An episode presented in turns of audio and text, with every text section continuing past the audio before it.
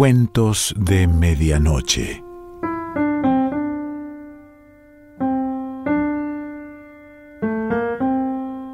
El cuento de hoy se titula El pelo de la Virgen y pertenece a Federico Falco.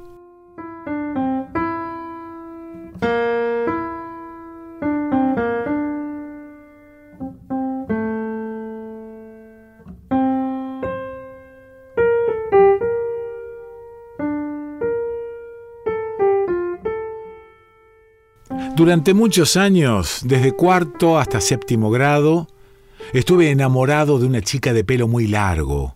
Se llamaba Silvina y se sentaba siempre en la primera fila de bancos, lo más cerca posible del pizarrón, porque era un poco corta de vista. No era la chica más inteligente del curso, ni la más aplicada, tampoco era la más linda. Esa chica de la que todos los otros varones estaban enamorados, se llamaba Anaí Mara Olinda Rodríguez. Las siglas de su nombre formaban la palabra amor. Silvina era rara, un tanto extraña y muy rubia, tan rubia que a veces, en los veranos, el cloro de la pileta del club le decoloraba mechones enteros de pelo y se los teñía de un blanco verdoso parecido al de las algas secas. Silvina siempre usaba el pelo suelto, partido al medio. Lo tenía tan largo que casi le llegaba a la cintura. Las mañanas de viento lo llevaba recogido, pero el resto del tiempo su cabellera caía lisa sobre sus hombros y terminaba con un corte neto a la altura del cinto del guardapolvo, como si para guiar la tijera, la peluquera que lo emparejaba hubiera usado una regla el pelo de Silvina era perfecto, y en el curso nadie más que yo estaba enamorado de ella, y yo la amaba en secreto. Hasta que un día Silvina llegó a clases rapada a cero. Una pelusa dura, de no más de medio centímetro de alto, se erizaba sobre su cuero cabelludo. Silvina entró a la escuela con la cabeza descubierta y recién se calzó un sombrero cuando estuvo segura de que todos ya la habíamos visto y de que el comentario ya había recorrido los dos patios, el de varones y el de nenas, y los pasillos y las aulas y la cocina donde las maestras y las porteras tomaban café o fumaban en los recreos.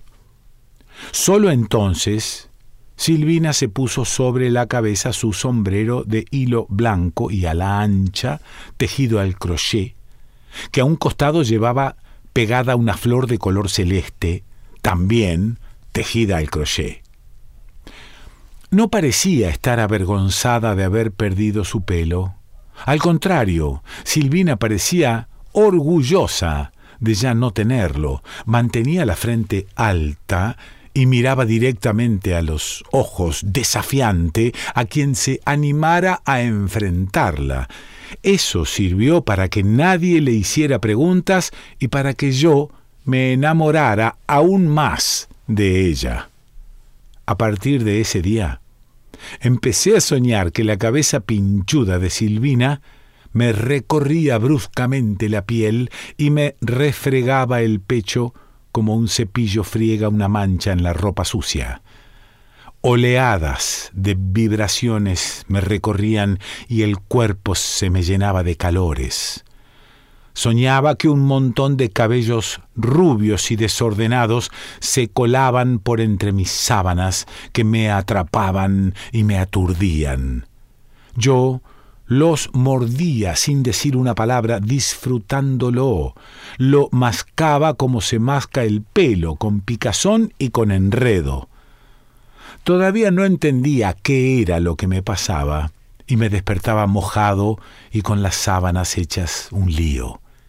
Lleno de vergüenza, tenía que correr a limpiarme cuidando de no despertar a mi hermana, que estaba a unos pocos metros en la cama junto a la mía, o a mi papá y mi mamá, que dormían en la pieza de al lado.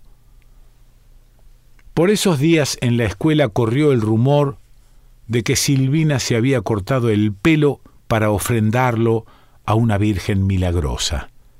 Se decía que Silvina tenía un hermanito enfermo y que le había regalado el pelo a la Virgen para que lo sanara y lo protegiera. Yo tomé el rumor como verdadero y me desesperé. En algún lugar me esperaban sus cabellos. Necesitaba por lo menos uno para prenderlo a mi pecho, para recordarla por siempre, así que me armé una lista de capillas e iglesias de la zona que podrían contener vírgenes capaces de salvar hermanos moribundos, y empecé por recorrer las más cercanas. Encontré figuras de yeso sólidas, altas, y que por ningún costado hubieran aceptado apliques de pelo humano al otro lado de las vías, en una ermita donde el culto principal era un San Roque inmenso, custodiado por un perro gris de ojos mal pintados, descubrí una Virgen pequeña escondida en un altarcito lateral. Tenía cabello humano, pero era negro y envejecido. Ese no era el pelo de Silvina. A pesar de que se volvía infructuosa, no desistí en mi búsqueda, amplié mi radio de acción, agregué altares a la lista, hice más averiguaciones.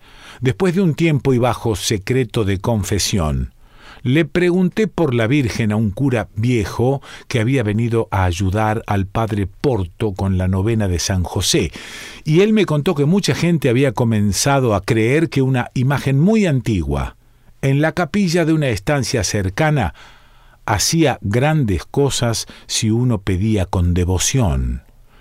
Me dio el nombre de la estancia y me indicó cómo llegar. Antes de absolverme por mis pecados, el cura me regaló un rosario y una estampita y me deseó buena suerte. Yo agaché la cabeza y dejé que me bendijera sin decir una palabra. La búsqueda había finalizado.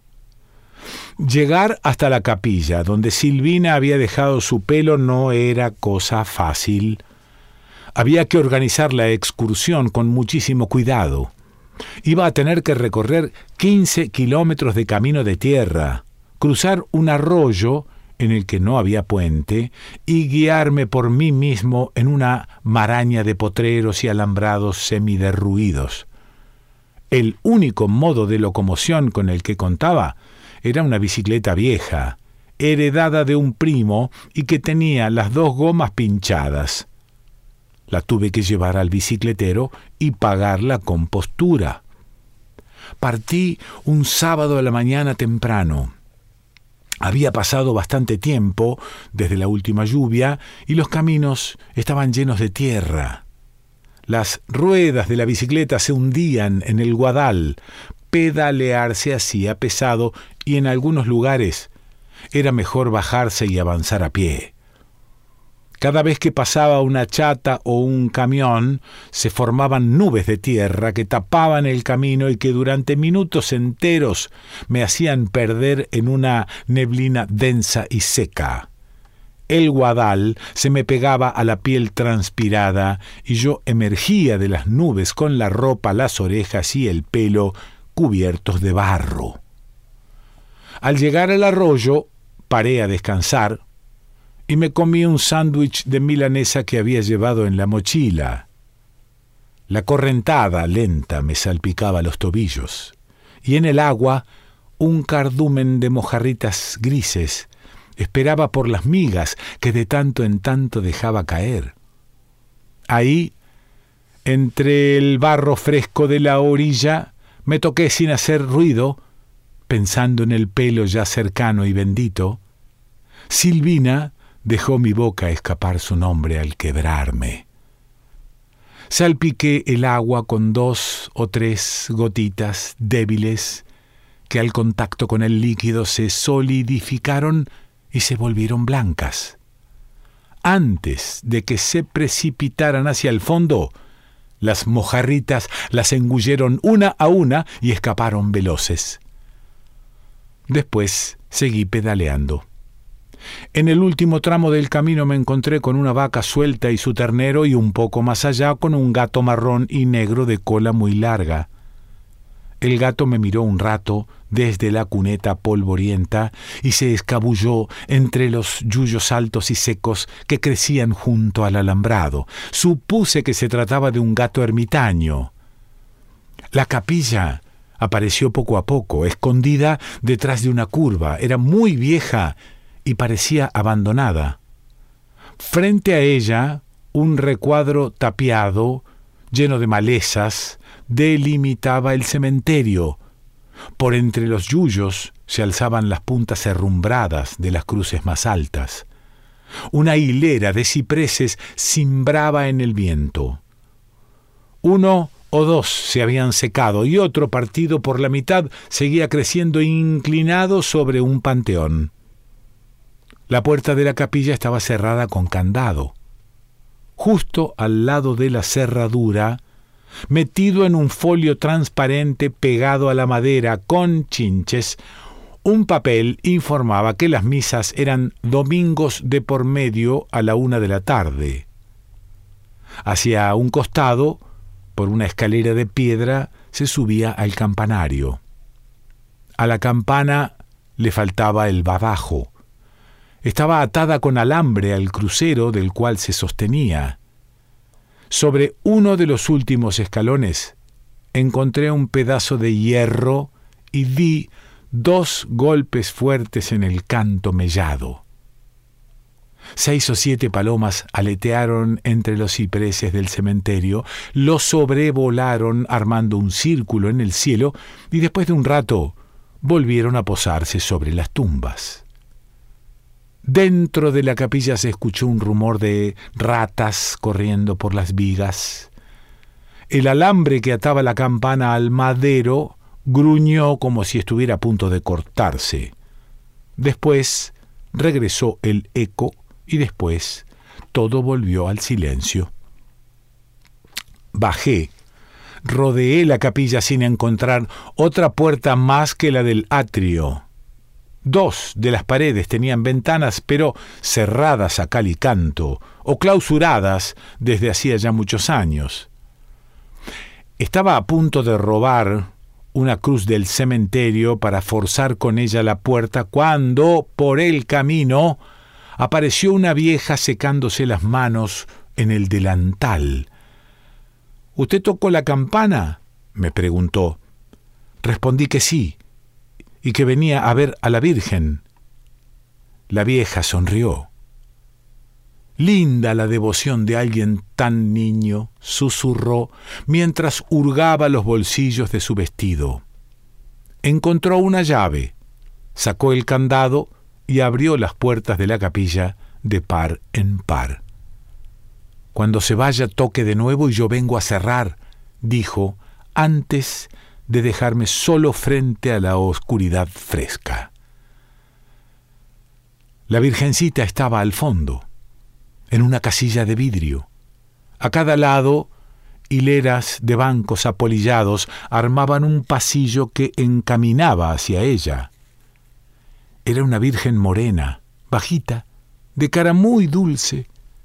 En los brazos tenía un niño Jesús sin corona, caído un poco hacia atrás. La cabeza de la Virgen estaba cubierta con una mantilla blanca. Esquivé un reclinatorio y me acerqué. Abrí con cuidado la puerta de la casilla que chirrió. Encasquetada sobre el velo, fijándolo, descansaba una pequeña corona plateada. Miré hacia atrás y encontré la resolana de la siesta reflejándose sobre las baldosas rojas y más allá el campo vacío y el cementerio en silencio. Saqué la corona y la dejé a los pies de la Virgen. Después, lento, muy lento, levanté el velo. Alguien había hecho un nudo con un piolín en medio del manojo de pelo rubio. El nudo formaba la raya en el peinado de la Virgen.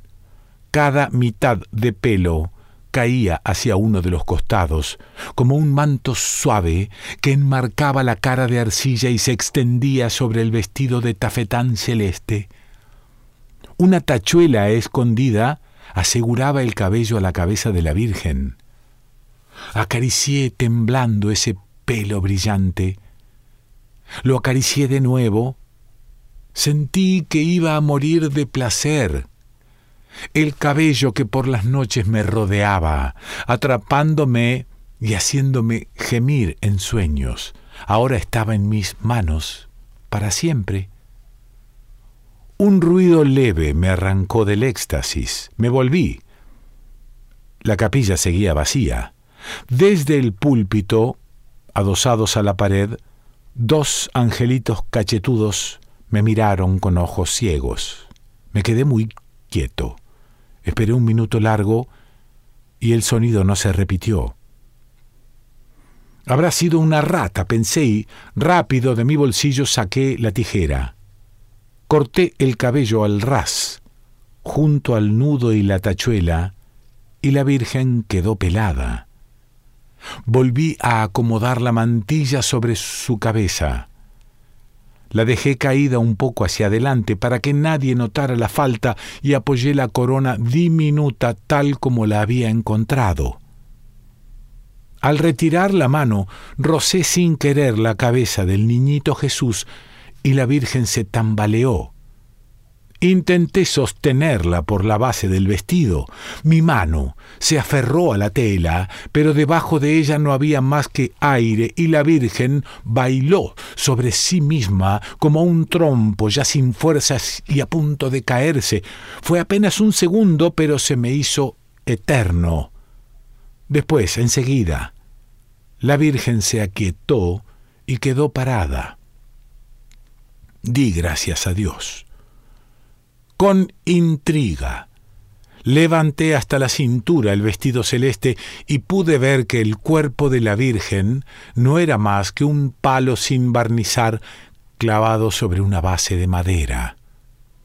Arriba, el tronco se incrustaba en la cabeza de arcilla pintada y hacía las veces de cuello.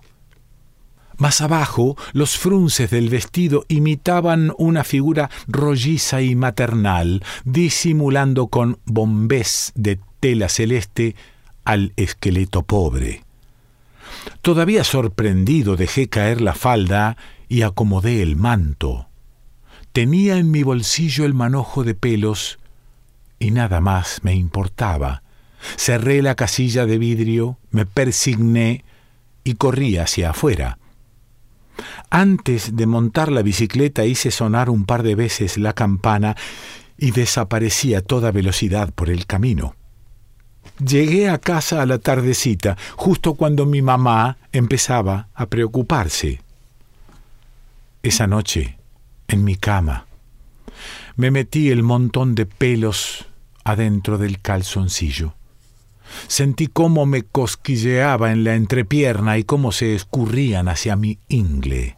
La cara de la Virgen se dibujó en mi memoria y con una mano repetí el gesto de levantarle el vestido. Entonces el pelo terminó de rodearme y me dormí así, humedecido y perfecto.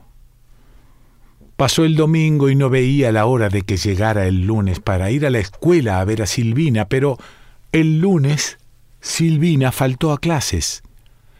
Cuando la maestra entró al aula, su banco, bien adelante, seguía sin ocupar.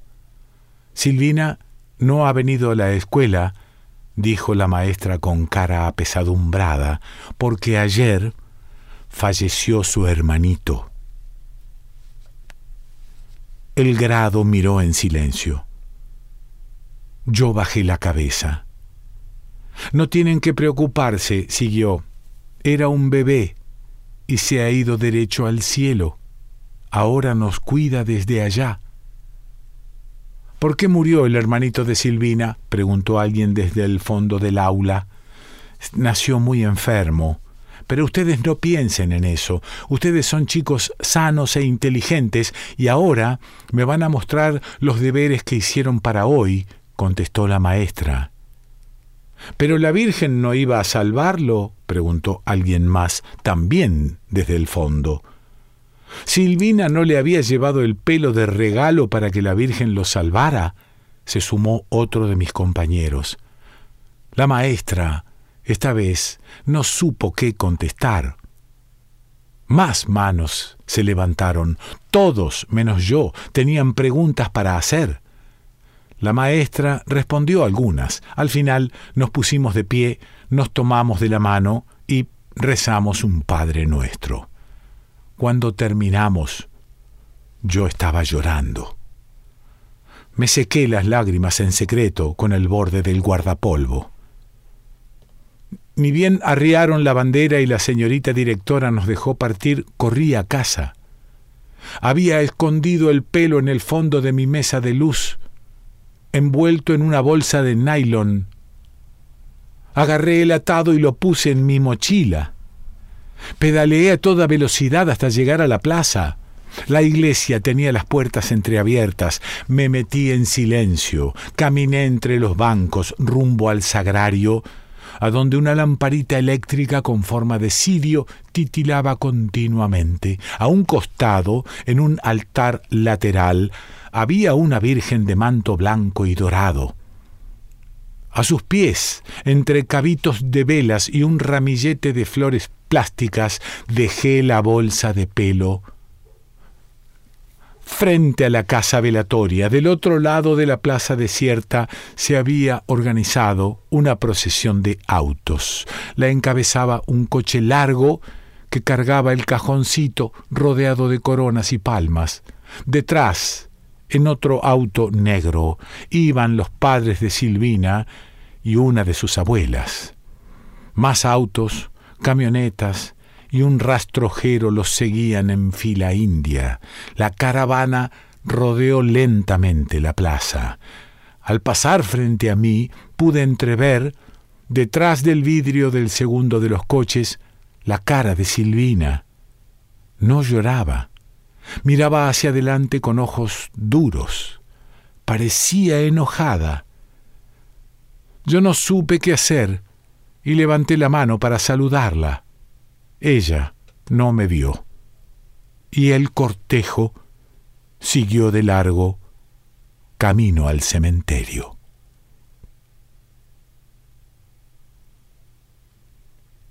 Federico Falco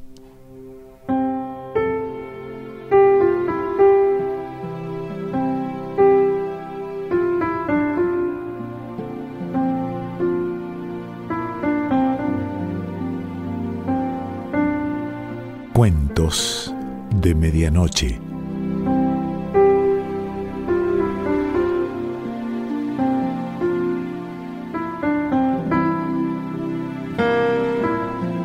Selección Pancho Mondino. Idea y lectura Quique Pessoa.